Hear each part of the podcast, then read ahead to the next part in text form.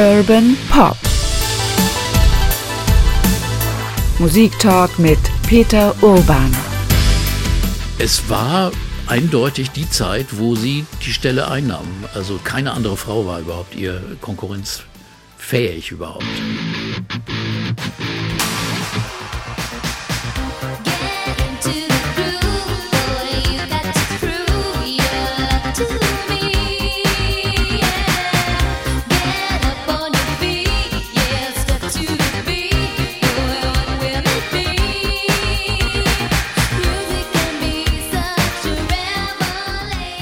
Ist natürlich Musik von Madonna und damit herzlich willkommen zu Urban Pop Musik Talk mit Peter Orban. Heute wollen wir über Madonna sprechen, die die Popmusik ja als weibliche Künstlerin, glaube ich, geprägt hat wie kaum eine andere, Peter, oder?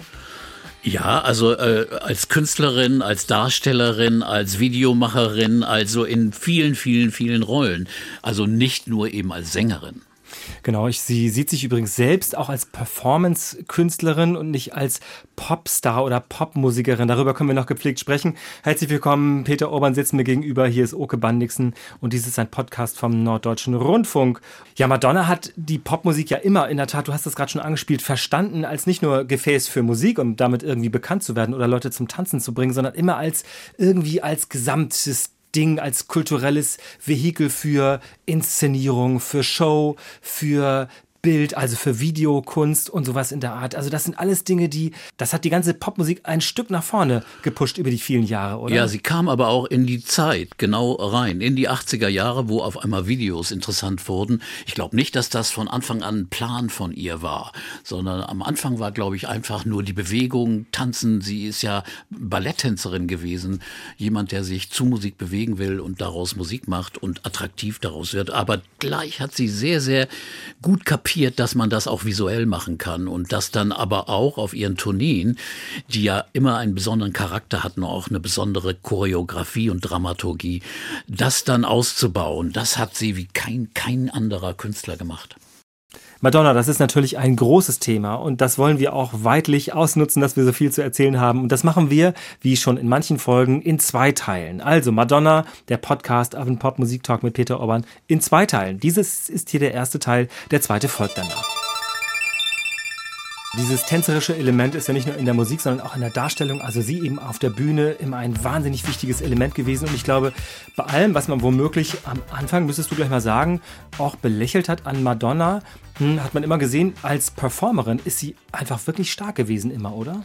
Ja, live kann ich das in den frühen Jahren nicht beurteilen. Also am Anfang, als ich das hörte, aber da kommen wir ja dann erstmal gleich hin, äh, dachte ich, oh, was ist denn das für eine Stimme? Ein bisschen piepsig und so. Und Holiday ist der erste Hit, war ja, war nun einfach ehrlich gesagt auch so ein, ja, nun nicht so ein richtig tiefgehender Popsong, ne, sondern so ein Urlaubsliedchen. Und, aber das hat sich dann entwickelt und daraus ist nun so ein Gesamtkunstwerk geworden geworden, aber nie richtig als Sängerin, sondern, sondern eben da gehörten die anderen Dinge dazu.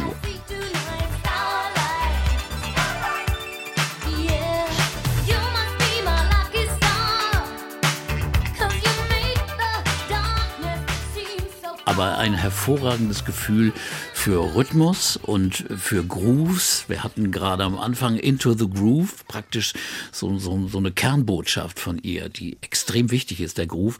Und das, das ist eigentlich ihre Kunst gewesen und das in einer Zeit dann weiterzuentwickeln mit visuellen Visionen.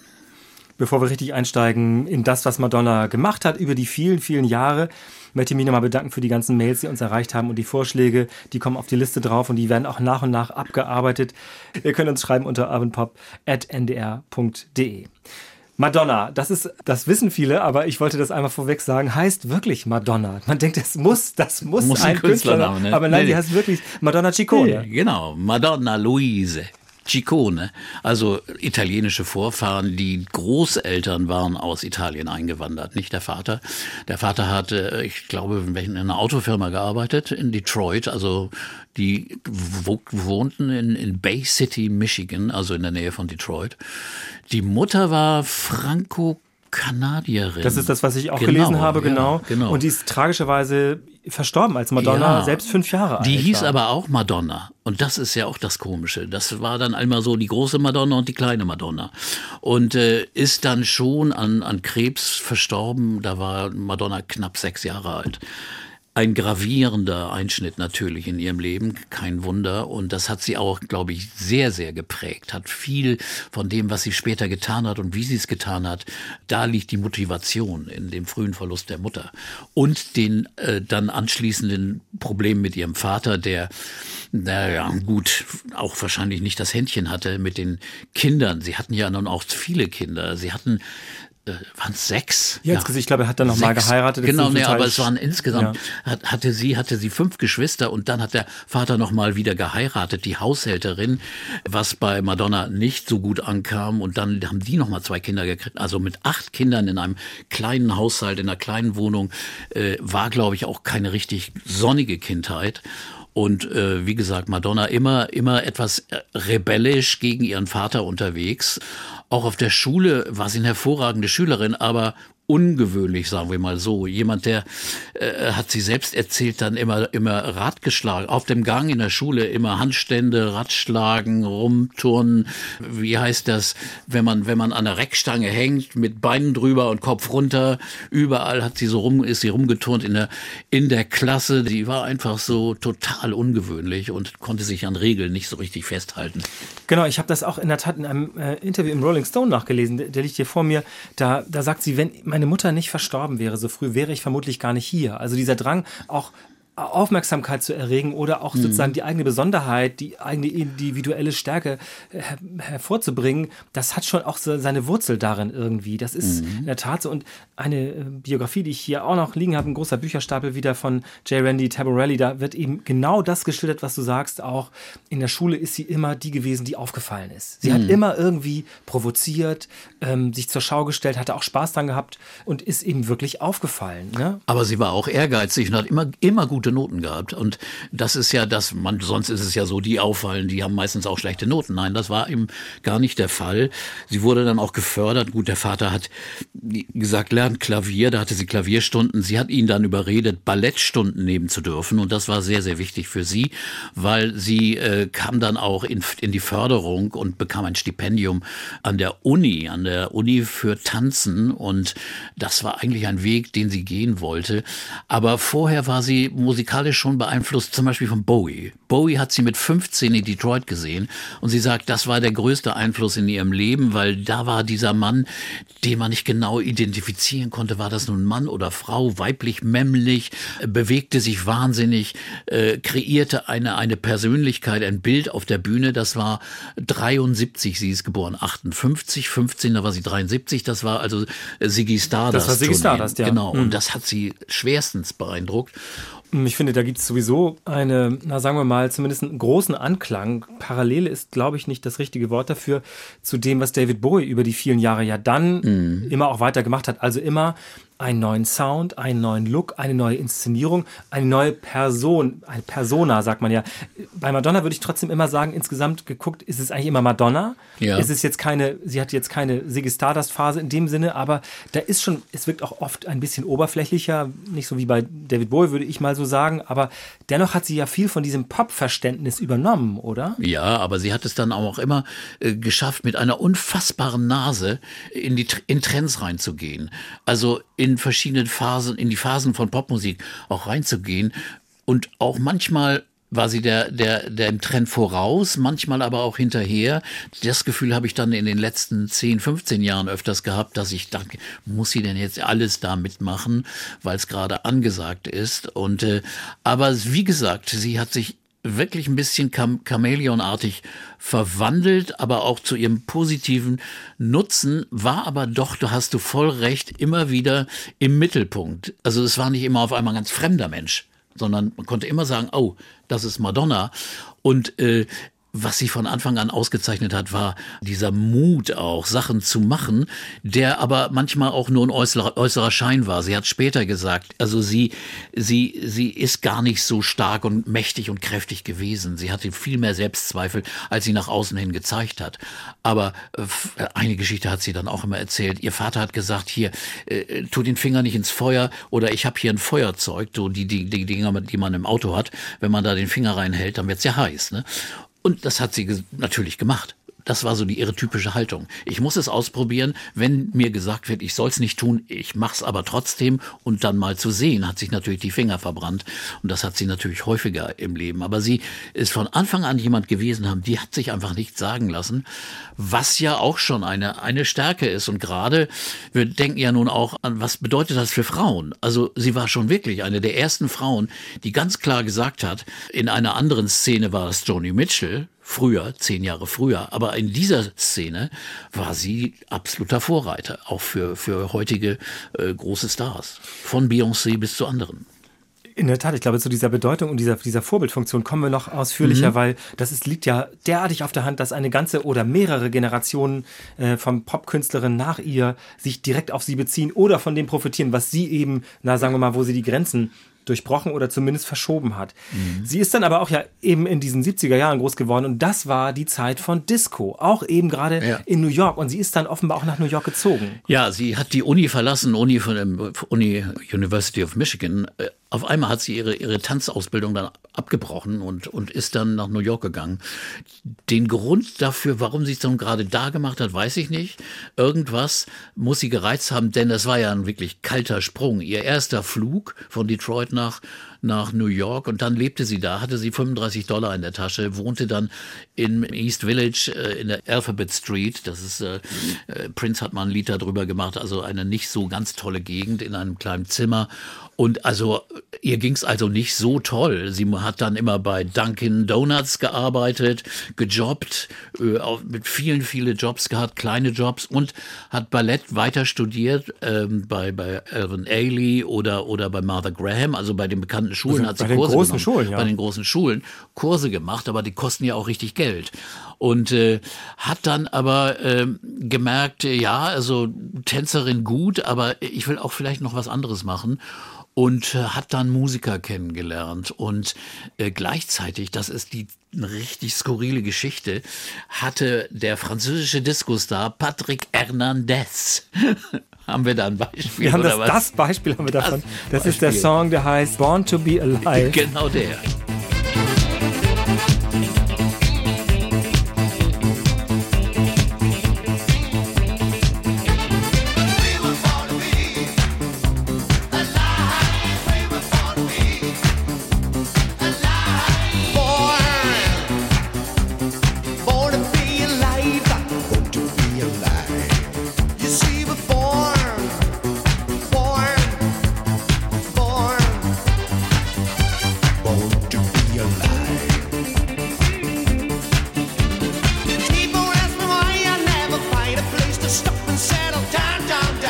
Peter, da ist alles drin. Das, oh ist, das ist, Disco, ja. oder? Ja, in der Tat. Also jedenfalls suchte der in New York, suchten die für die Revue, für die Show von Patrick Hernandez, suchten die Tänzerinnen und Sängerinnen. Und irgendwie äh, hatte sich Madonna beworben und sie hat den Job gekriegt.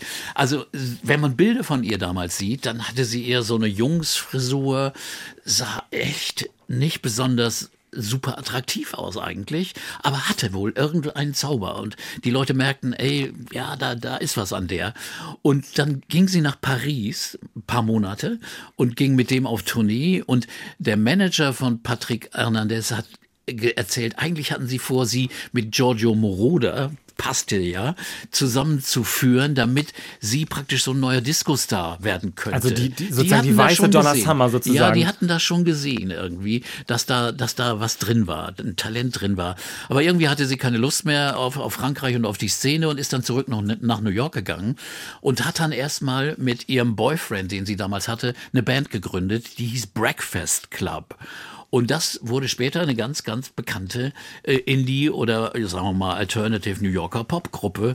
Und äh, da hat sie Schlagzeug gespielt. Also sie hatte ja nicht nur Klavier gelernt, sondern sie hat sich dann andere Sachen beigebracht. Sängerin wollte sie noch nicht wagen, Solosängerin vorne zu stehen. Und da sagt sie, ja, dann muss ich was anderes machen. Und dann hat sie einfach Schlagzeug gelernt. Es war ja die Zeit, wo auch Punk noch ziemlich hoch angesehen war, wo man einfach sich hinsetzte und was machte, egal ob man da spielen konnte oder nicht.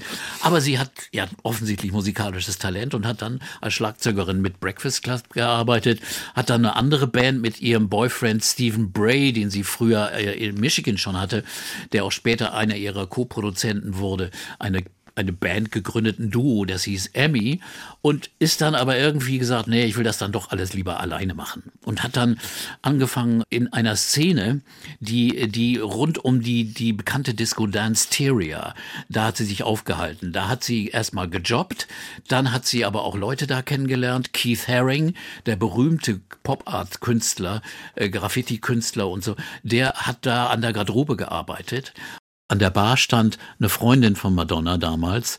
Sie hatte den Namen, ich muss mal nachschauen, Helen Folusade Adu und war Chade die arbeitete auch in Ansteria, bevor sie dann in London Karriere machte und anfing. Also das war so Anfang der 80er, um 80 rum.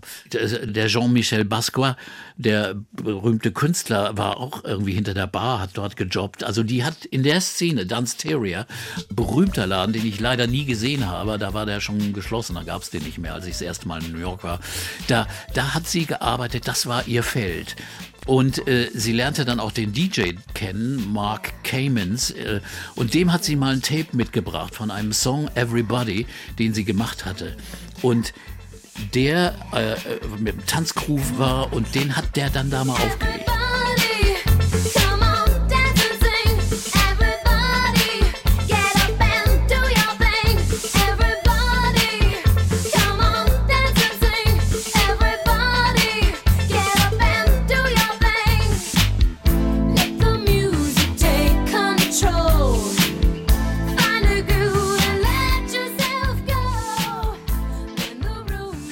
War da und der Laden hat getanzt. Der hat geknallt bei der Nummer. Und das war ihr größter Stolz und ihr Erfolg, ihr größtes Gefühl, sagt sie später, zum ersten Mal zu erleben, das, was ich gemacht habe und das wirkt auf Menschen. Die haben sich da bewegt, die haben getanzt und so weiter.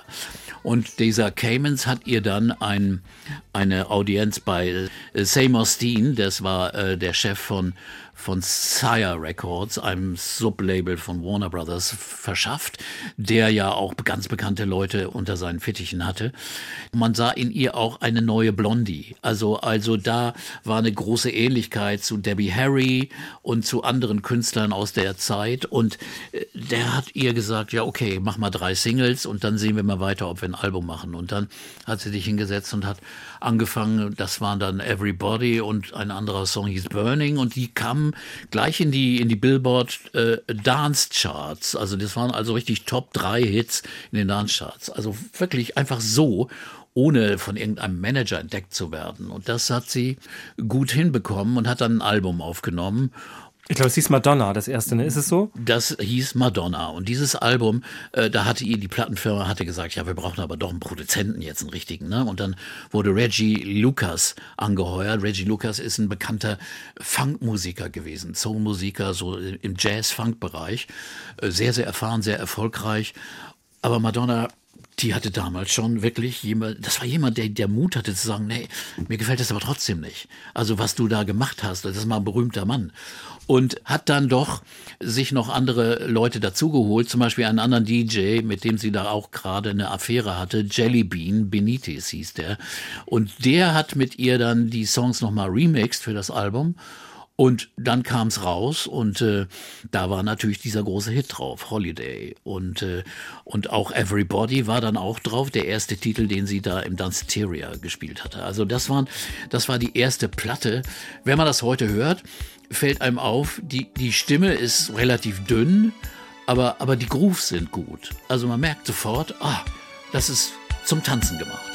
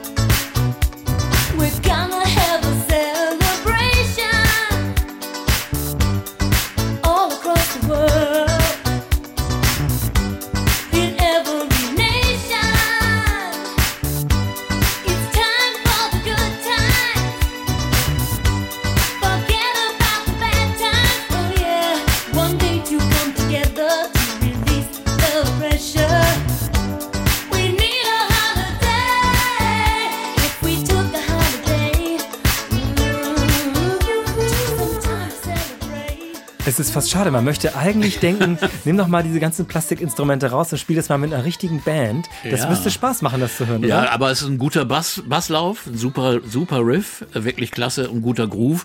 Eine, eine Sache darf man auch nicht verschweigen. In der Zeit, als sie noch äh, in New York nicht bekannt war und noch suchte, was sie machen will, äh, als sie noch Ballettstunden genommen hat und äh, so weiter, wurde sie vergewaltigt in New York. Und ich glaube, das war auch ein absolut prägendes Ereignis, logischerweise.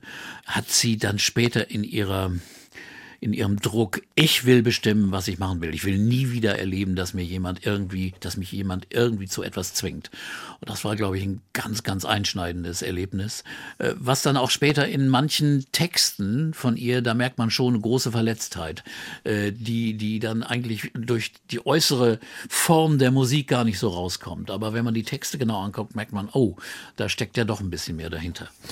Aber wie gesagt, auf dem ersten Album gleich, das so, so ein milder Erfolg war. Holiday kam ja auch, glaube ich, in die Charts, war so, so top, top 16, glaube ich. Und ist dann, da waren noch andere, Lucky Stars, ein guter, guter Track gewesen.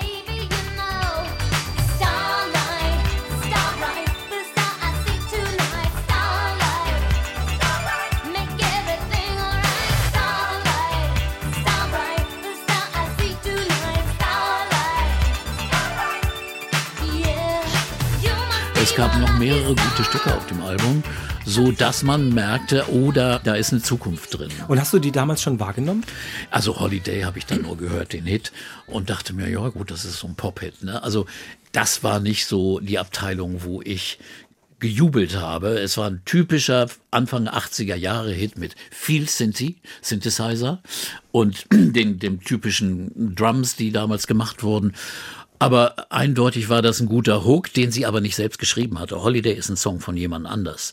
Aber andere Songs auf dem Album hatte sie auch schon geschrieben. Und in der Zeit hat sie dann auch äh, angefangen, selbst Songs zu schreiben mit äh, dem Stephen Bray zusammen oder auch mit anderen, mit Jelly Bean. Und äh, auf dem nächsten Album sind dann auch, in der nächsten Zeit sind dann also auch Sachen, die sie dann selbst komponiert hat. Wenn man sich heute die Videos anguckt von damals, das waren dann, ähm, also man muss ja sagen, das ist die Zeit ähm, Anfang der 80er Jahre, wo ja gerade MTV ganz groß wurde. Und dann hat Madonna auch das gleich, mh, das merkt man dann an, ab dem kommenden Album total ähm, kapiert, was da für ein Potenzial drin liegt. Wenn man sich jetzt ein Video anguckt von Holiday, da tanzt sie einfach. Das waren ja dann die ersten Ja. Aufnahmen quasi wie, wie Live-Aufnahmen, wie abgefilmte Auftritte einfach so.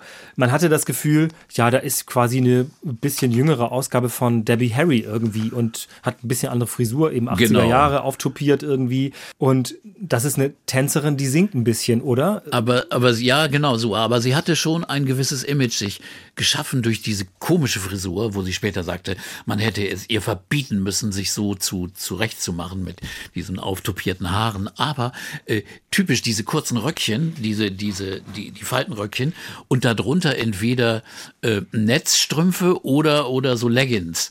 Das war so der typische, ein bisschen punkisch, das war der, typ, das typische Image. Und so viele Sängerinnen liefen nicht rum damals, die so aussahen. Das war schon ungewöhnlich. Das war auch, auch neu, frisch, aktuell. Also das war nicht aufgedonnert wie die Disco-Sängerinnen, die ja meistens so in, in Glamour daherkamen. Und das war eine ganz andere Welt. Hier war es wirklich die Welt, äh, sag mal so von unten, von der Underground, von der, von der Szene, von der Straße. Die kam nun auch eben in die, in die Videos. Jetzt ähm, ist, wir reden, wir das Ganze ist passiert im Jahr 1983. Da war sie in der Tat ja aber auch nicht, wie man vielleicht denken könnte, 17 oder so. Da war Nee. die 25. Genau, also es war schon also jemand, der schon eigentlich eine Zeit hinter sich hatte. Und äh, sie ist eigentlich re relativ spät in ihre Karriere gekommen, wenn man bedenkt, dass Holiday ist eher so ein, so ein Song, da denkt man, das singt eine 17-Jährige, ne? Genau.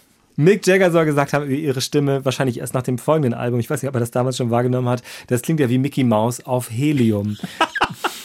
Also, Das ist, das ist böse, aber auch wirklich nicht so ganz falsch, weil sie war natürlich nicht unbedingt die Sängerin mit der größten Stimme. Es ist sie ja nie geworden. hat sie aber auch, glaube ich, nie gedacht, dass sie es Nee, würde. Sie hat genau. natürlich später ganz, ganz anders singen können oder kann Ja. sie heute auch, aber Aber sie hat, sie hat jedenfalls äh, das auch nicht als Nachteil empfunden, weil sie eben nicht nur Interpretin war, Sängerin, sondern sie war jemand, der immer das Heft gleich in der Hand hatte, von der ersten Platte an.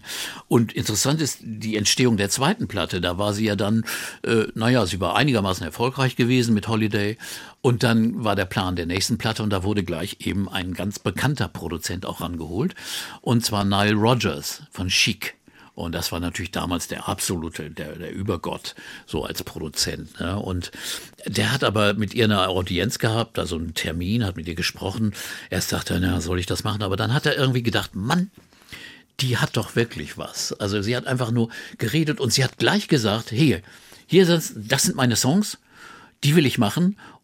Und wenn du sie nicht magst, wenn du sie blöd findest, dann machen wir es eben nicht, dann machst du es nicht. Also die hat gleich schon mit einem Selbstbewusstsein den Mann angesprochen, der nur wirklich sehr bekannt war, gesagt hatte, naja, vielleicht können wir, bin ich froh, dass du das machst. Nein, wenn du es nicht gut findest, dann musst du es auch nicht machen, lass das dann mal lieber. Und so lief das dann und äh, sie hat sich dann auch immer durchgesetzt. Zum Beispiel wollte Nile Rodgers sagen, das Material Girl war äh, äh, die Top-Single, meinte er, also weil da der beste Bassgroove war und so weiter. Und sie sagte, nein, das Thema des anderen Songs, den ich machen will, Like a Virgin, ist viel wichtiger. Das spricht junge Frauen an und das ist für Frauen viel, viel wichtiger. Und deswegen ist das die erste Single. Und das hat sie dann einfach so bestimmt. Und das ist also für eine Künstlerin okay, sie war da schon 26, aber trotzdem nicht normal gewesen. Das kann man schon sagen.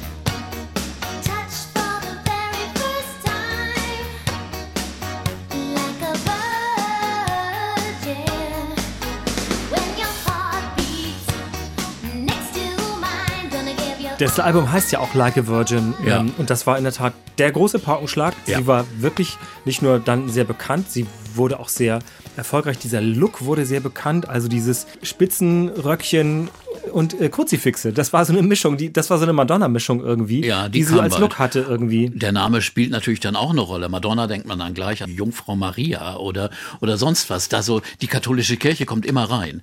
Wir müssen vielleicht nochmal nachholen. Die wurde natürlich als italienischstämmige äh, Einwanderin oder Kinder, Kind von Einwanderern, war sie natürlich katholisch und wurde auch so erzogen, hat sich dann aber schnell überworfen mit der katholischen Kirche. Und Das war ja immer so eine Art äh, Kampf, den sie ausfocht. Ne? Das ging immer auch gegen die katholische Kirche.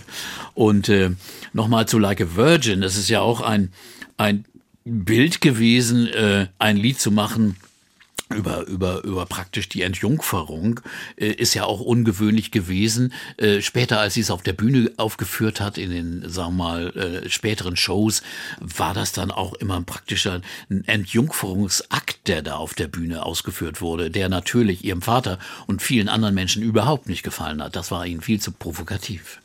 Madonna hatte ja von Anfang an auch nicht nur das, sagen wir mal, das Gefühl für, für einen Groove, sondern auch für die Provokation. Und das ging ganz oft eben über Sexualität und auch über, sagen wir mal, das Element des Katholizismus. Das muss man einfach ganz klar sehen. Das hat Ja. von Anfang an nicht nur durch ihren Namen, auch ihren Look und die ganzen äh, Kruzifixe, die Ketten, die sie dann trug und die Elemente später auch in den Videos ja ganz klar zu sehen. Das hatte immer dieses Element, das, also so ein gewisses Schockpotenzial hat sie da auch wirklich bedient. Wirkte das für dich echt oder wirkte das irgendwie aufgesetzt?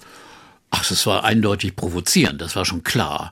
Aber ehrlich gesagt fand ich es auch irgendwo verständlich und frech und mutig.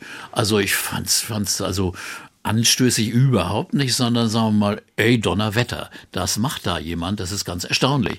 Das ist in, besonders in Amerika, Entschuldigung, eine prüde Gesellschaft, ist das schon eine, eine, eine, ein, ein Statement.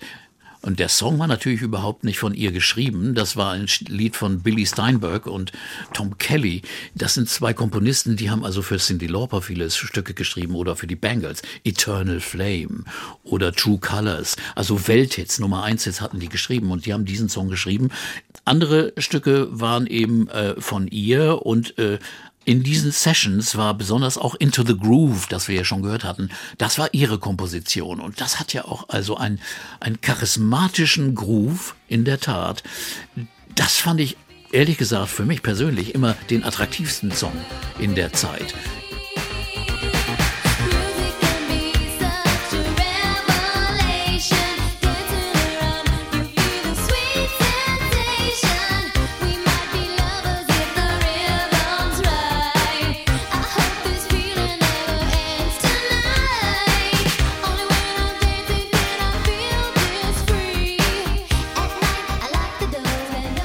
Das hörte, immer, wow, das finde ich echt super. Das hat äh, eine Mischung aus Soul- und Funkmusik mit einer Popmelodie. Und das hat sie ganz fantastisch hinbekommen in dieser Zeit. Und der auffälligste Song eben neben Like a Virgin war natürlich Material Girl. Auch wegen einem außergewöhnlichen guten Video. Absolut, das ist das Schon ist, damals. Das ist das ist unglaublich aufwendig gemacht. Also Ja. ne, wir sind im Jahr 1984. Wer sich das nochmal angucken möchte, das ist wirklich toll. Und sie, sie sieht da natürlich, das Image wird jetzt klar formiert auf Marilyn Monroe. Äh, Das ist so das, das Bild, das da schon kreiert wird. Und dieses ganze Video ist ja inszeniert.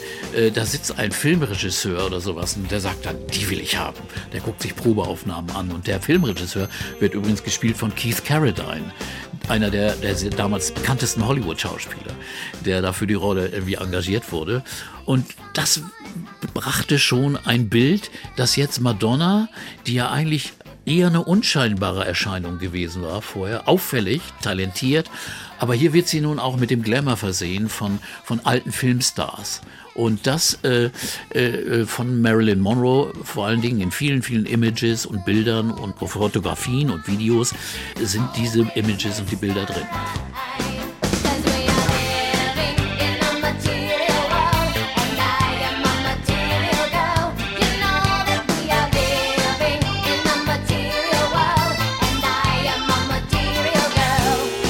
Genau, sie wird ja in der Tat zu so einer ja, zu einem Sexsymbol, ja, ich sag mal, aufgemotzt. Sie war es ja schon auch, weil es war in der Tat immer Madonna, aber ich möchte jetzt einfach nochmal genau sagen, bei dem Material Girl ist es in der Tat eine exakte Kopie der Filmsequenz mit Marilyn Monroe aus Blondine bevorzugt. Richtig. Ähm, äh, Diamonds are a girl's best friend. Das kann man wirklich eins zu eins nebeneinander legen und Mhm. sieht dann, also Männer reichen ihr Juwelen. Marilyn Monroe äh, singt dann eben, dass die Diamanten die besten Freunde sind und ähm, sie nimmt das quasi als Material Girl auf. Aber die Pointe dieses kleinen Films, also des Videos von Madonna, ist ja, dass sie einfach ein eigentlich ein einfaches Mädchen ist und gar nicht auf dieses Ja, ja. materielle, äußerliche viel Geld haben steht.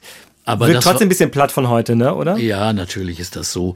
Und eins ist aber so, sie wurde nicht von irgendwelchen Managern oder irgendwelchen Marketingmanagern, Konzeptmenschen dazu gebracht, so solches zu machen. Ich glaube, viele dieser Dinge sind alle unter ihrer Kontrolle entstanden. Sie hatte eine große, einen großen Einfluss in ihren, in ihre Videos, genauso wie in, auf ihre Plattenproduktion. Das ist so, dass, dass das wirklich auch schon ihre Sicht, ihre Vision war. Ob das immer nur Kalkül war oder auch Ausdruck eigener äh, Emotionen und Gefühle, weiß ich nicht, kann ich jetzt nicht so nachvollziehen. Aber jedenfalls auffällig war es und provozierend oft und das wurde ja später noch viel stärker. Und so. es war ja auch sensationell erfolgreich ab Ja. dem Punkt. Das muss man einfach mal sagen. Sie war dann ganz schnell, also widersprich mir, falls ich da falsch liege, sie war in einem Atemzug zu nennen mit Prince und Michael Jackson. Ja, weil sie eben der einzige weibliche Star in dieser Größenordnung war und hat das relativ schnell so erreicht. Das ist richtig so, ja. Und auch ihre Tourneen war auch gleich, waren gleich super erfolgreich und es war eindeutig die Zeit, wo sie äh, einfach die Stelle einnahm. Also die, keine andere Frau war überhaupt ihr konkurrenzfähig überhaupt. Dann geht es äh, in verschiedene Bereiche weiter. Ganz interessant finde ich, dass Madonna in der Tat, das muss man ihr in jedem Fall zugestehen, bei allen Sachen, wo es dann ja auch mal, m, mal klappt und mal nicht so klappt mit allen Entscheidungen als Künstlerin. Das ist ja bei Künstlern genauso, kann man bei, Do bei David Bowie haben wir das auch gesehen oder bei anderen. Sie macht dann Versuche in Spielfilmen mitzuspielen, nicht nur in Videos. Es Genau. gibt einen äh, Film, der heißt Desperately Seeking Susan. Auf Deutsch hieß der Susan verzweifelt gesucht. Ein bisschen holperig auf Genau. Deutsch. Aber das war ein richtig guter Film. Also mit Roseanne Arquette als, die war die Hauptdarstellerin. Und da spielt sie so ein, ja, so ein bisschen schlampiges Mädchen, das da auf der Szene rumturnt. Aber sehr überzeugend von ihr gespielt. Ah, sie hat sich da irgendwie selbst gespielt, fand ich. Und deswegen war sie komplett glaubwürdig und gut. Genau, es wurde auch, im, sie wurde auch quasi immer mit Rosanna Arquette offenbar verwechselt, weil die dann so ähnlichen Look hatten in, Ja. in dem Film und so. Ja, Rosanna, Rosanna wollte sich ihr anpassen und wollte auf ihre Szene gehen und wollte einfach ihre Rolle auch einspielen. Deswegen ist sie in dem Film auch dann genauso angezogen. Davor hatte sie schon kleine Versuche gemacht. Sie war schon mal in irgendeinem Film gewesen äh, von einem Regisseur, der war, das war nicht so erfolgreich, aber dieses war richtig ein Kassenerfolg und auch ein, ein großer Aufmerksam, Aufmerksamkeitserfolg und auch musikalisch. Into the Groove ist der Kernsong aus, aus diesem Film. Insofern hat die Musik auch den äh, Erfolg des Films gefördert, dadurch, dass Into, Into the Groove da drin war und der dann auch ein großer Hit wurde. Also das war schon eine klasse äh, Entwicklung von ihr, schon relativ früh. Also, dass das nun gleich eine Filmschauspielerin wird, hätte man eigentlich dann auch nicht sofort erwartet. Ich habe inzwischen nachgelesen, weil ich kann mich ehrlich gesagt nicht an den Auftritt erinnern, bei Live Aid 1985. Ja. Dass es darum eine Kontroverse gab. Sie ist in jedem Fall im Hellen aufgetreten, das Ja. weiß ich. Hast du, du warst ja direkt da dran als kaum jemand in Deutschland. Wie ist das genau gewesen? Also sie ist nachmittags aufgetreten und, und war okay. Also live ist sie natürlich nicht immer so die richtige, die reißt nicht Stadien ein, wenn man, wenn sie live auftritt. Und hier konnte sie ja nur 20 Minuten spielen, hatte einen begrenzten Auftritt. Aber sie spielte in gleißender Sonne und sie hat selbst gesagt, sie fand das komplett ungewöhnlich. Sie, sie hat, war nur immer nachts und abends aufgetreten in Dunkelheit, was für ihre, ihr Image und ihre Show auch immer wichtig war. Denn ihre Show war immer geprägt schon von, von, von äh, Choreografien und von Licht und von Bildern. Und das kannst du in der Helligkeit in einem Stadion überhaupt nicht machen. Da musst du nur als Musiker da. Da stehst du da nur, musst singen, ob du ein bisschen tanzt oder nicht. Das, das, das geht unter irgendwo. Aber jedenfalls äh, fand das doch Aufmerksamkeit, dass sie dabei war und äh, äh, arbeitete dann ja an einer dritten Platte und da gab es einen ganz, ganz wichtigen Einschnitt. Sie kam zusammen, weil sie brauchte auch neue Partner. Sie hat sich ja eigentlich bei jedem Album einfach neue Partner gesucht. Also nicht bei jedem. Einige waren dann auch von Dauer und dieser war von großer Dauer. Patrick Leonard heißt er. Der war Keyboarder auf der Michael Jackson Tournee. Er hatte also Erfahrung als, als Bühnen- und Live-Musiker und der wurde engagiert als, als Mu Musical Director für ihre Live-Tournee. Und man ler- lernte sich kennen und während der Tournee äh, kam, kamen sie beide musikalisch auch zusammen und haben dann Songs geschrieben. Und die kamen dann alle auf das dritte Album True Blue und das waren außergewöhnlich gute Kompositionen, wo jetzt auch die Melodien eine stärkere Rolle spielten. Nicht nur die, die Rhythmen, die Grooves, sondern hier waren auch richtige Pop-Songs, Perlen dabei. Und das äh, sicherlich auch der Einfluss von Patrick Leonard gewesen. Äh, zum Beispiel, also viele werden diese Songs kennen, viele haben sicher auch das Album zu Hause, aber Papa Don't Preach war ein Riesenerfolg von diesem Album. True Blue 1986.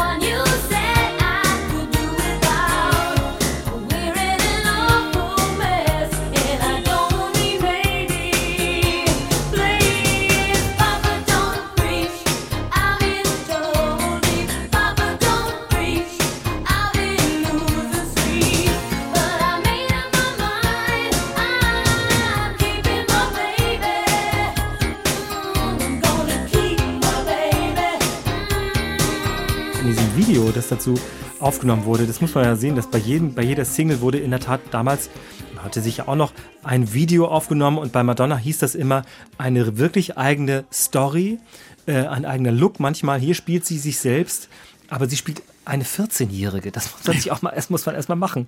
Also sie ist Ja, damals ja. 28 gewesen. Aber das ist schon ein Song gewesen, der wirklich mit ihrer Persönlichkeit und ihrer Biografie zu tun hat. Papa Don't Preach, weil sie ließ sich nie was von ihrem Vater sagen. Der hat immer gesagt, warum hinterfragst du, warum fragst du denn immer? Äh, weil sie immer gesagt hat, warum muss ich das jetzt tun? Begründe das oder so. Sie hat nie irgendwie, wollte nie das tun, was sie machen sollte, beziehungsweise sie wollte genau wissen, warum sie es tun soll. Und, und das ist eben auch Hintergrund dieses Songs und der wurde natürlich weitgehend auch interpretiert. Also Es ging um eine ungewollte Schwangerschaft. Ungewollte Schwangerschaft, darum geht's ja, genau. Ja. Mhm. Egal wie, auf jeden Fall bespielt sie diese verschiedenen Ebenen und das hat ja auch in der Tat dann ein bisschen mehr Tiefgang, als man ihr eigentlich zugetraut hatte, vermutlich, oder? Ja, ich weiß nicht, ob man das ihr nicht zugetraut hatte, aber, aber ich, äh, es ist eindeutig klar, dass hier jemand war, der noch mehr zu erzählen hatte. Und das wird ehrlich auf diesem Album True Blue wirklich sehr, sehr deutlich. Hier, da sind auch noch ganz andere Songs drauf, wie zum Beispiel Open Your Heart.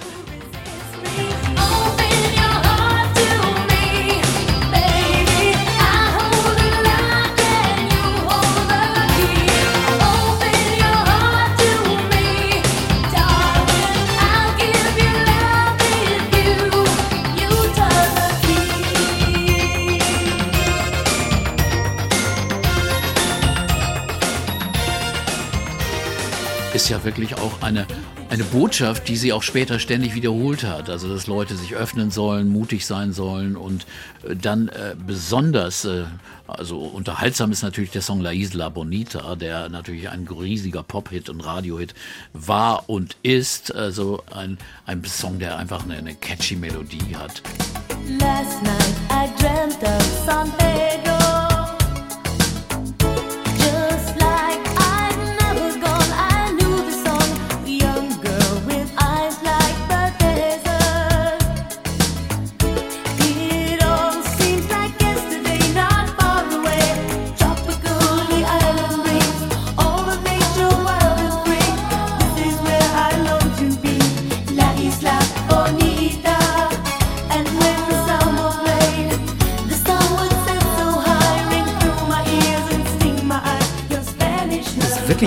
clever gemacht, oder? Aber die Tiefe, die ist besonders eben drin in, in, in dem Song Live to Tell.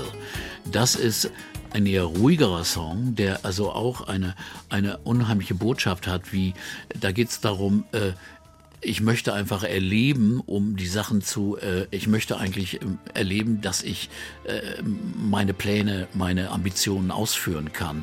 Und ich möchte erfolgreich sein und das überleben. Und es geht um den Kampf einfach, Zweifel aber auch an der Stärke. Sie, sie erzählt ja davon, dass sie, dass sie, dass sie immer nach vorne gegangen ist und mutig sein will, aber eigentlich es doch nicht kann. Denn wenn die alleine in der Welt ist, sagt sie dann in dem Song, dann schaffe ich es doch vielleicht nicht. Also solche Zweifel tauchen dann auf in einer wunderschönen Melodie. Also es ist ein außer, außergewöhnlicher Song.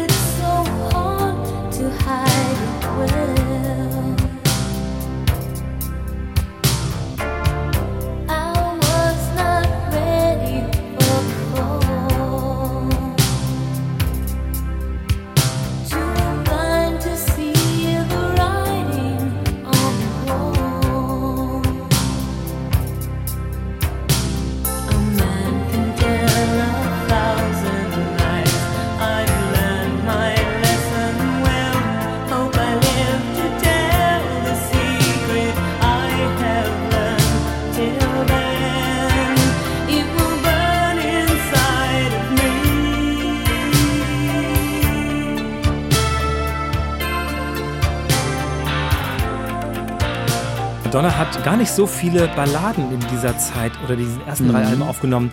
War das etwas, was besonders aufgefallen ist eigentlich? Weil dazu musst du natürlich meistens eine Stimme haben, die auch so eine Ballade trägt, oder? Ja, das war dann schon, sagen wir mal, auch ein Durchbruch für sie selbst, weil hier musste sie mit der Stimme da sein. Sie musste wirklich tragen. Und das tut sie bei diesem Song und das war auch, glaube ich, eine Entwicklung, die sie dann einfach gemacht hat. Vielleicht hat sie auch äh, trainiert. Also die Stimme ist eindeutig reifer und tiefer geworden und äh, äh, das äh, war auch der Mut, den sie hier gezeigt hat. Und das war äh, auch sicherlich die Zusammenarbeit mit Patrick Leonard, der ja noch ein hervorragender, Melodienschreiber war. Alle sagen aber, die mit ihr äh, gearbeitet haben, Rick Knowles ist ein anderer Songschreiber oder auch Leonard eben selbst, die selbst ist eine hervorragende Melodienschreiberin. Sie weiß genau, was sie macht. Also sie ist nicht nur jemand, der daherkommt und dann ein paar, paar Worte hinzufügt. Nein, sie hat einen genauen Plan eine richtig tolle, eigenständige Songschreiberin, aber die eben mit der Hilfe von diesen Partnern eben das zu einer, einer richtigen Reife entwickelt hat. Ja, wahrscheinlich es liegt ja dann die Stärke auch darin zu sagen, also das bringe ich mit und Ja. das muss von woanders kommen. Klar. Das ist natürlich wirklich eine Stärke, nicht zu sagen, äh, ich kann das schon ganz alleine und lass mich mal machen hier. Sie hat in der Tat auch damals natürlich schon diese Rolle eingenommen, glaube ich, nämlich der des weiblichen, nicht nur Superstars, sondern auch der weiblichen Vorreiterin, sagen wir mal fast sogar Pop-Ikone. Sie hat dieses Bild auch angenommen. Also sie hat diese Rolle gespielt, alle gucken, was Madonna macht. Oder? Wie ist das gewesen? Sie war eindeutig äh, da vorne und, und sie war auch nie eine Marionette von irgendwelchen Leuten. Sie hatte ja nie einen Manager. Also sie hatte zwar Manager, die ihre Sachen, die ihre Sachen erlebt ha erledigt haben, aber sie, sie hat alle Sachen selbst bestimmt und auch bei den Plattenfirmen hatte sie dann immer eigentlich das Wort. Also sie konnte machen, was sie wollte und hat dann so eine, eine führende Rolle eingenommen, auch für, für andere Künstler. Also all- alle möglichen Künstler, die damals aufgewachsen sind, haben sich praktisch an ihr modelliert. Nicht nur musikalisch, aber auch eben durch das Gesamtbild. Also da ist jemand, der dauernd diese tollen Videos macht und damals waren ja schon außergewöhnliche gute Videos dabei oder die dauernd eben aber auch in der Presse war damals, war dann ihre Ehe mit Sean Penn. Es, es musste natürlich ein Hollywoods Schauspieler sein. Sie hatte natürlich, das ist auch was für die Klatschpresse gewesen, ständig Affären gehabt, aber in der Zeit mit Sean Penn, da strahlte sie auch eine gewisse Ruhe und äh, Souveränität aus, als wäre sie auch erwachsener geworden in der Zeit. Ich meine, sie war erwachsen genug. Sie war damals dann doch- doch schon 28. Ähm, was dazu kommt, ist, dass sie dann ja auch schon angefangen hat, diese großen, aufwendigen Shows zu machen, die ja zum Großteil Ja. Tanzshows sind, Ja. äh, bei denen sie dann stundenlang selbst auf der Bühne steht, eben, hat vielleicht dieses Bild auch vor Augen, wo sie, wie, wie Kate Bush ja einige Jahre vorher schon mit diesem Mikrofon, diesem Headset quasi tanzen kann, eben dadurch. Das sind wahrscheinlich auch Funkmikrofone gewesen, damit sie sich auch einfach doll bewegen kann die ganze Zeit. Ja, also da war sie dann auch äh, technologisch, also wirklich ganz vorne dabei, als eine der ersten. Und äh, man hat es immer nicht geglaubt. Also ich habe später Shows von ihr gesehen, wo ich sicher war, dass da die Stimme vom Playback kam. Aber es gibt wirklich genug Aufnahmen auch von Tourneen, auch aus den späten 80ern, Anfang 90er Jahren, wo man deutlich sieht, hier singt sie die ganze Zeit in dieses Mikro und tanzt die ganzen zwei Stunden in Choreografie mit ihren Balletttänzerinnen und Tänzern. Und das ist echt beeindruckend. Allein die physische Leistung. Also da ist jemand, der absolut diszipliniert sein musste. Also das ist ja dann auch bekannt, dass sie, dass sie absolut straight war, dass sie also mit Drogen und Alkohol wenig zu tun hatte, weil sie es körperlich einfach nicht vertragen hatte. Sie wusste, das ist nicht gut für mich. Sie wollte immer in Kontrolle bleiben, also eben auch in ihrem Leben, auf der Bühne auf jeden Fall, war dadurch auch, glaube ich, auch mal sehr, sagen wir mal, hart ihren Mitstreitern, ihren Musikern, ihren Tänzern gegenüber aber auch sehr kameradschaftlich und fürsorglich und hat sich auch ständig um die gekümmert. Es waren die 80er Jahre. Gerade ihre Tänzer waren oft äh, äh, gay people und die in einer Phase, wo AIDS, also eine, eine dramatische Auswirkung gerade in New York und in den USA gehabt hat, äh, war sie da doch sehr auch die Mutter der Kompanie, also jemand, der sich um alles da auch gekümmert hat.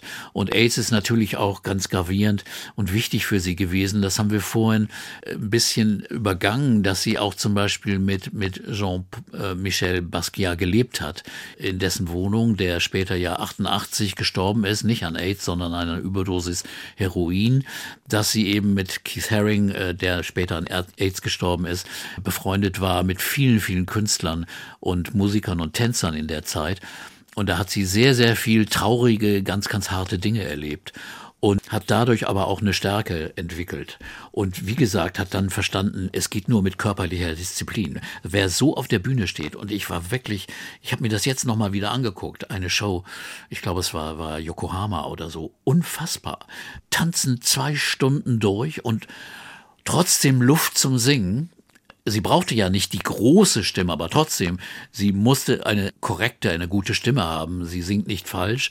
Das muss man schon sagen. Hier, es war wirklich beeindruckend. Und sie ist ja auch immer und immer das Zentrum der ganzen Veranstaltung. Klar. Also sie kann ja nicht sagen, sie mogelt sich da hinten links Nee. mal durch oder so. Das ist natürlich, Madonna ist das Zentrum dieser, dieser Show, die dann ähm, um die Welt ging und sehr, sehr erfolgreich in Stadien zu der Zeit gelaufen ist. Was ja, ähm, du, sagtest das gerade schon, das ist auch in diesen Büchern nachzulesen, die ich hier auf dem Stapel vor mir liegen, äh, von J. Randy Tabarelli zum Beispiel. Äh, Tara Borelli heißt der Mann, so ist richtig. Bei allen Filmarbeiten, die sie gemacht hat, die dann mal erfolgreich, mal nicht so erfolgreich waren, wird immer gesagt, die war top vorbereitet, die kam nie zu spät, die war nie irgendwie, was weiß ich, wie andere betrunken oder irgendwie high oder so. Nein, sie nimmt den Job sehr, sehr ernst. Ja, sie ist extrem ehrgeizig und das kann ja auch eine gute Eigenschaft sein. Also nicht über ehrgeizig, manchmal schon, aber, aber wie gesagt, korrekt. Manch, sehr, sehr korrekt. Sie hat auch immer mit, mit Leuten, die, die, sagen wir mal, so ein bisschen schwächelten, und das sind ja gerade männliche äh, Kollegen, Musiker, äh, einer ihrer später, späteren Produzenten, William Orbit, der, der war immer müde. Der Nacht machte immer gerne im Studio ein Nickerchen und das konnte sie überhaupt nicht ertragen. sie wollte immer arbeiten da. Sag, schlafen kannst du, wenn du tot bist. Also lass das mal. Oder Justin Timberlake, mit dem sie später auch öfters gearbeitet hat im Studio. Der kam dann an und sagte, ja, ich habe so eine Erkältung und kann nicht und sowas. Komm, ich gebe dir eine B12-Spritze. Ich kann gut spritzen. Ich bin ja jemand, der nicht weinerlich rumhängt oder so, sondern ich will gerade sein. Ab, absolut. Ich will kurz erwähnen, was nicht so erfolgreich war, ich hatte das gerade schon erwähnt, waren die, die Ja. Filme in den 80er Jahren, gegen Ende der 80er Jahre, Who's That Girl. Der Song war toll, die Filmsoundtrack war äh, interessant.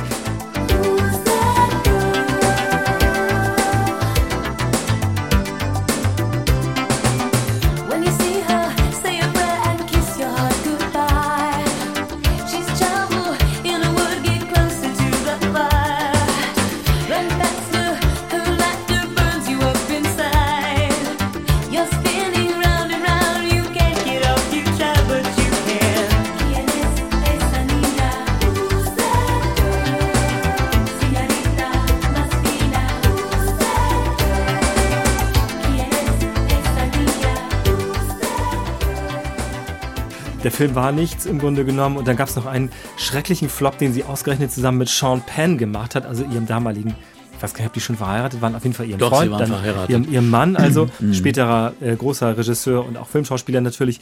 Und produziert dieser Film, also der heißt Shanghai Surprise Ja. und wurde produziert von George Harrison. Man kann es sich kaum vorstellen.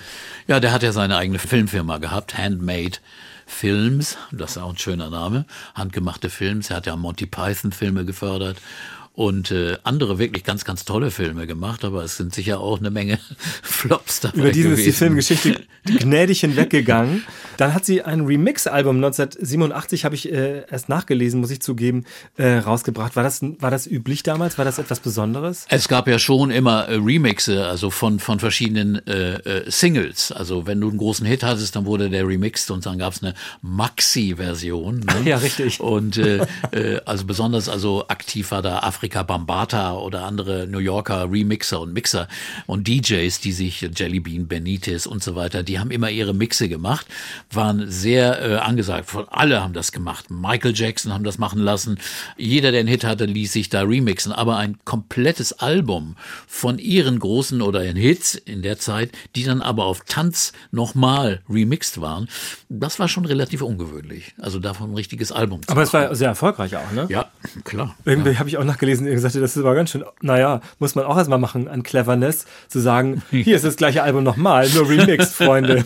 Also nicht schlecht, doppelte Abrechnung sozusagen. Ja, klar, logisch. Wir reden heute über Madonna mit Peter Orban bei Urban Pop Musik Talk mit Peter Orban. Madonna lässt nicht nach. Äh, Man könnte zwar denken, das tut sie, das macht sie aber nicht. Äh, Bei allen Auftritten und Tourneen kommt dann 1989 das Album Like a Prayer raus. Wieder ganz stark ähnliche Konstellation, glaube ich, von den Leuten, mit denen sie es geschrieben haben. Ja, Patrick Leonard war da noch äh, sehr, sehr aktiv für sie und das ist ja auch ein ungewöhnlich gutes Album. Also mit, mit, mit großartigen Songs drauf, also Express Yourself,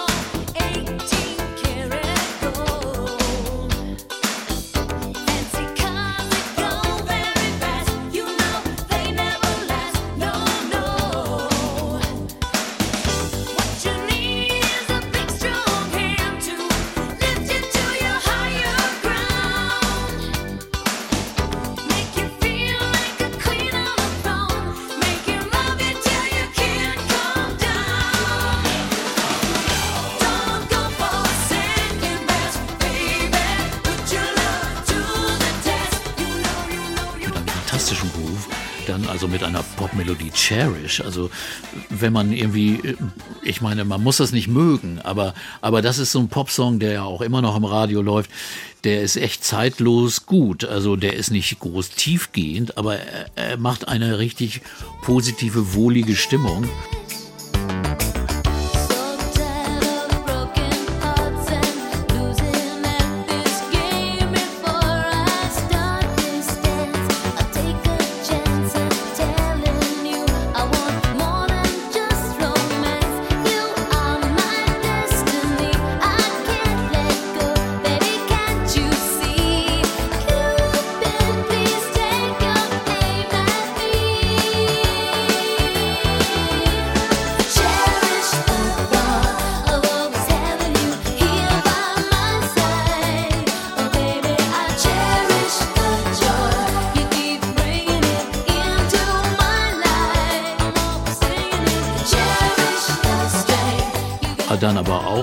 tiefgehender Song Oh Father, äh, da geht es dann schon mehr ans eingemachte Verhältnis zu ihrem Vater, äh, das hier aufgearbeitet wird.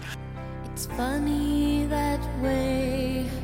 You can get used to the tears and the pain.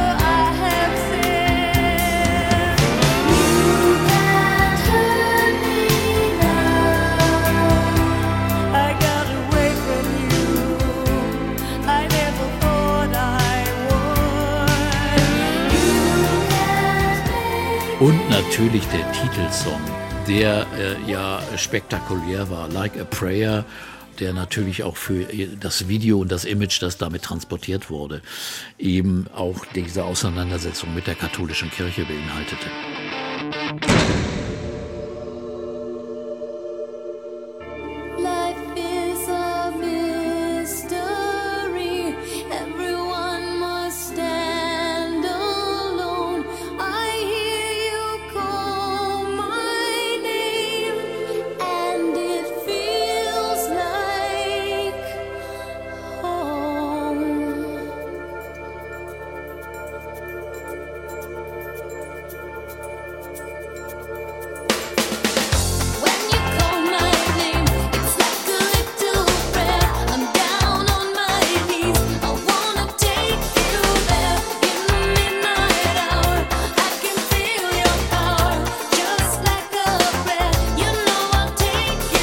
In der Tat lässt sich kaum von heute aus dieser Song von dem spektakulären, auch ja sehr umstrittenen Video hören, beinahe. Obwohl der Song an sich ganz stark ist, schon mal finde ich. Ganz toll auch aufgenommen, dieser, dieser Gospel-Teil quasi, der später ja immer stärker wird. Ja. Ganz stimmungsvoll und es wirkt auch gar nicht mehr so, na sagen wir mal 80er Jahre plastikmäßig, oder?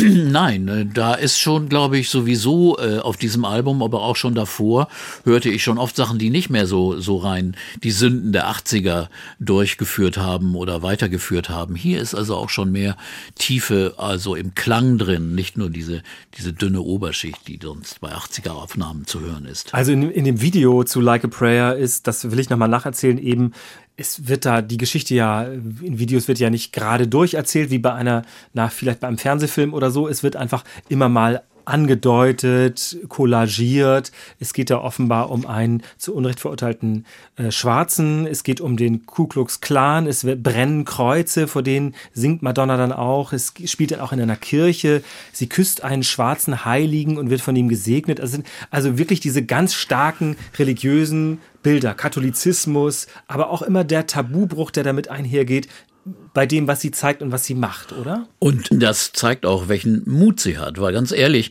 das ist immer noch eine Zeit, also Reagan-Regierung, Amerika sehr konservativ, also das hieß auch im Fernsehen, kann das eigentlich auch nicht so richtig laufen.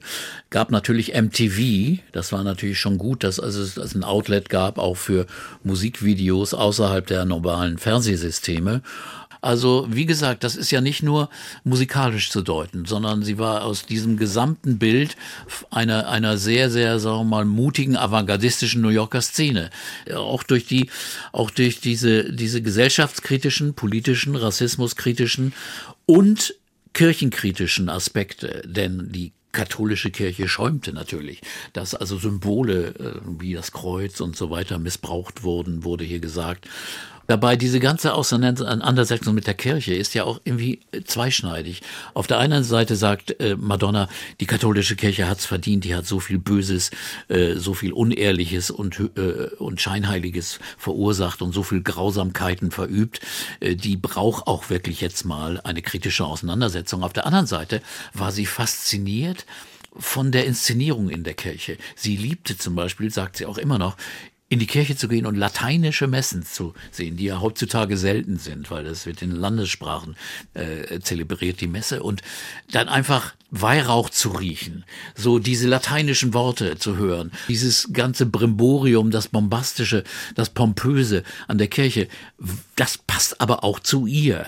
Insofern äh, ist das eine, eine Faszination, einerseits eine Ablehnung, und Auseinandersetzung, aber auch eine Faszination von, von diesen ganzen Bildern. Und ich bin mir manchmal nicht sicher, wie tief die kritische Auseinandersetzung wirklich war oder ob hier nur Bilder und, und, und Symbole genommen wurden als Zeichen, als ästhetische Zeichen, um, um irgendwas äh, Pompöses zu kreieren. Genau, das ist ja ein Vorwurf, den man Madonna auch ähm, schon lange ge- mal gemacht hat, auch zu der Zeit, heute schon immer mal gemacht hat, dass sie quasi immer mal pro Song oder pro Album oder für ein Video, sagen wir mal, eine Symbolwelt nimmt und dann, ich sage es mal, böse verramscht für ihr Video oder aufnimmt und dann macht sie es in einer flachen Version, bisschen kritisch, aber nimmt vor allem die Oberfläche, also die Symbole, die Bilder ähm, und nimmt das weiter. Also das kann man jetzt bei, bei dieser bei diesem Video vielleicht gar nicht mal so sagen, aber bei anderen Dingen ist es ja schon auffällig, dass sie in der Tat sich aus der Filmgeschichte beispielsweise, Marilyn Monroe hat mir schon angedeutet, bedient. Äh, anderer Song von, von dem Album Like a Prayer ist Express Yourself, du hattest das gesagt, das Ja. sieht ein bisschen aus wie Metropolis Ja, oder so. Ne? Also Tat, sie nimmt diese Sachen auch ja sehr bewusst. Ich glaube, dagegen ist auch nichts zu sagen, aber Fritz Lang, Sternberg, das sind so Sachen, die sie auch gerne imagemäßig genommen hat. War ja auch sehr beliebt, auch bei Bowie und bei anderen Figuren. Also es war auch nicht nur ihre Erfindung, das zu benutzen, diese Bilder, oft in Schwarz-Weiß. Aber absolut gelungen, ein absolutes äh, Kunstwerk, ein Meisterstück, dieses Album Like a Prayer, äh, auch mit den dazugehörigen Videos und äh, äh, hat also auch äh, einen unglaublichen Erfolg noch unfassbar vergrößert. Genau, und dann schließt sich wiederum eine, eine Welttournee an. Das ist jetzt fast schon das Normale dabei. Das Spektakuläre an dieser Tournee war, dass sie dort sich die Bühnenkostüme von Jean-Paul Gaultier Ja. machen ließ, den sogenannten Cone Bra, also diese, diese, den Tüten-BH, würde man sagen. Das hat sicher jeder vor Augen. Das war so eine spezielle Kostümart, die Jean-Paul Gaultier eben gemacht Genau. hat für sie. Die war ja dann also eines ihrer Hauptbühnenkostüme. War Madonna eigentlich damals anerkannt in der Musikszene von anderen Musikern und Musikern? Ich weiß, dass sie sogar mit Prince, glaube ich, sogar eine Affäre hatte. Das wäre jetzt auch nicht das, der Rede wert, aber die haben sich gekannt und auch gemocht offenbar. Ähm, War sie anerkannt eigentlich? Ja, war sie. Es war sie doch schon jetzt in dieser Zeit garantiert. Also jetzt mit Like a Prayer, unheimlich True Blue fing das an. Und Like a Prayer, da, das war schon auch ein neuer Weg. Also Popmusik und Dance und, und neue Sounds und solche Images zu verbinden, war schon außergewöhnlich und fand wirklich Anerkennung als Künstlerin, als, als wirklich bedeutende Künstlerin. Wir reden heute über Madonna bei Urban Pop Musik Talk mit Peter Urban und wir sind gerade beim Jahr 1989, Like a Prayer. Ein großes Album, ein sehr, sehr erfolgreiches Album, eine große Welttournee. Und äh, trotzdem würde man denken, Madonna, das war doch erst der Anfang, weil danach kommen natürlich noch viele Jahre und auch viele Entwicklungen bei Madonna, die man eigentlich womöglich gar nicht erwartet in der Popwelt, die so schnelllebig ist. Ist das auch ein Teil des Phänomens Madonna, dass sie immer dran geblieben ist? Ja, und doch immer wieder überrascht hat. Die Dinge, die sie dann in den 90ern gemacht hat, äh, egal wie gut man das fand, die waren schon sehr, sehr vielseitig und vielfältig. Und sie hat sich dann immer wieder neu verwandelt. Und das ist dann gerade, hat dann gerade besonders hier angefangen. Also nach Like a Prayer. Insofern äh, können wir gerne in der nächsten Folge, wir machen ja zwei Folgen Madonna, dann von dieser Phase von Madonna reden bis heute. Genau, es wird eine zweite Folge geben über Madonna bei Urban Pop Musik Talk mit Peter Urban, denn es gibt noch so viel zu erzählen. Ich will mal kurz andeuten, die ganzen ähm, ja, Aufregungen zum Buch Sex und zum Thriller Body of Evidence und dem Album Erotica, Bedtime Stories, das ist eine Übersexualisierung. Das Musical, der Musicalfilm Evita beispielsweise, das große Comeback mit Ray of Light und später Music. Madonna ist wirklich immer dran geblieben, über viele Tiefen, aber auch über ganz viele Höhen. Letzte Frage für diese erste Folge, Peter. Hast du irgendwann mal gedacht, ich habe jetzt mal genug von Madonna zwischendurch oder war das eigentlich immer spannend? Nein, es ist, kam, kam ja auch nicht Schlag auf Schlag. Sie hatte doch schon Pausen zwischen den Alben. Also manchmal waren es drei Jahre, manchmal zwei Jahre. Also es gab nicht, nicht ständig eine, eine Belagerung praktisch durch Madonna. Also in den 90ern wurde es dann ein bisschen, bisschen schneller, aber dann auch wieder eine größere Pause, dann eine Schwangerschaft oder eine Filmaufnahme. Also insofern, nein, äh, war man nicht übersättigt. Das habe ich nicht so empfunden, nein. Madonna, das ist das Thema heute gewesen beim Musiktalk mit Peter Urban im ersten Teil dieses Podcasts. Vielen Dank fürs Zuhören. Es wird einen zweiten Teil geben und dann reden wir eben über alles, was dann noch alles zu erzählen ist. Madonna bis heute könnte man sagen. Vielen Dank fürs Zuhören heute. Danke dir, Peter. Danke, Uke.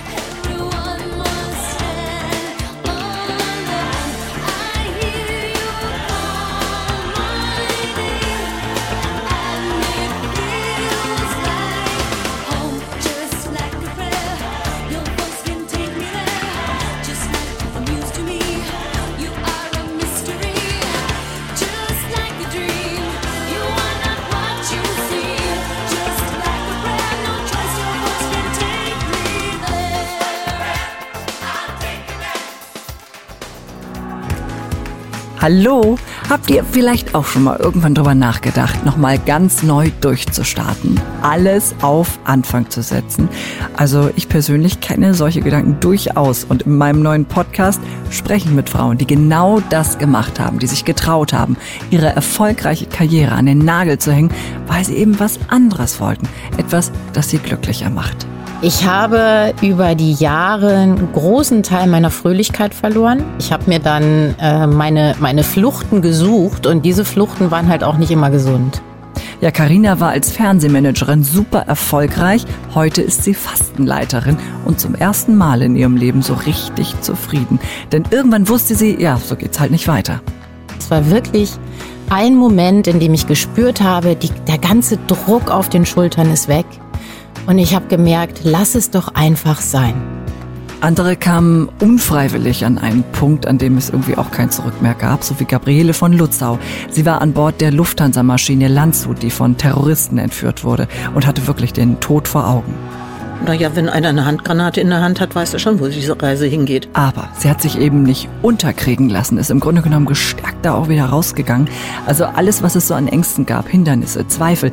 Die Frauen, mit denen ich gesprochen habe, die sind denen begegnet, haben sich denen gestellt und auch äh, ja, was anderes aus ihrem Leben gemacht, wie die Medienmanagerin Angie, die einfach mal eben so eine Jugendherberge im tiefsten Bayern übernommen hat. Mein Weg verlief ja nicht durch Schlaraffenland, sondern ich habe mir hundertmal die Knie aufgeschlagen, die Nase blutig geschlagen, äh, Rüffel bekommen, Ansagen bekommen, aber ich habe versucht, daraus zu lernen und das halt danach besser zu machen, dass ich den Fehler halt nicht nochmal mache. Sie drehen alles auf Anfang. Ich werde mir die Welt nicht durch diese Idioten versagen lassen. Also, ich verspreche euch, ihr nehmt was mit aus meinem Podcast. Ich glaube, Frauen sind einfach saustark. Hört mal rein. Alles auf Anfang, der Neustadt-Podcast vom NDR. Immer donnerstags in der ARD Audiothek.